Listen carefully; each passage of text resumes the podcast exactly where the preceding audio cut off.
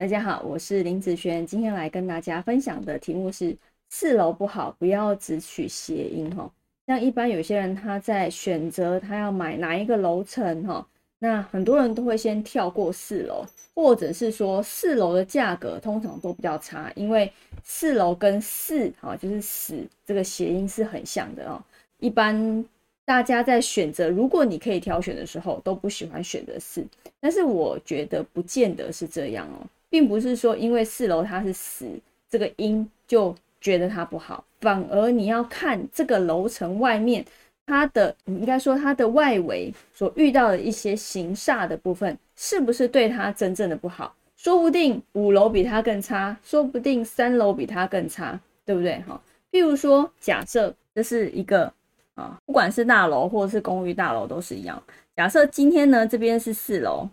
那如果这个四楼，这是五楼嘛，然后这是三楼，那人家讲不要四楼，可是呢，今天有一个天桥，刚好是在这个这个附近经过，好，或者是说你的高速公路或快速道路，它是在五楼经过的，或者是在三楼经过的，请问一下，你觉得三楼、四楼、五楼这三个楼层，以这样子来比对的时候，哪一个楼层会是比较好？好，以我来看，当然这样子。四楼就会不错啊，对不对？哦，你要看它外面，譬如说，哦，我刚刚说快速道路啦、马路啦，或是有些是那种反攻煞的啦，哦，反攻煞是那种，就是它的道路、马路是属于像类似像这样子，哦，反攻煞的啦，哦，或者是，嗯，因为蛮高的嘛，也会有一些尖角煞的部分，所以其实不是说四楼就一定不能去选择它，而是它的。旁边的外环境是一个什么样的状况？哦，有可能其他楼层比它更差呢。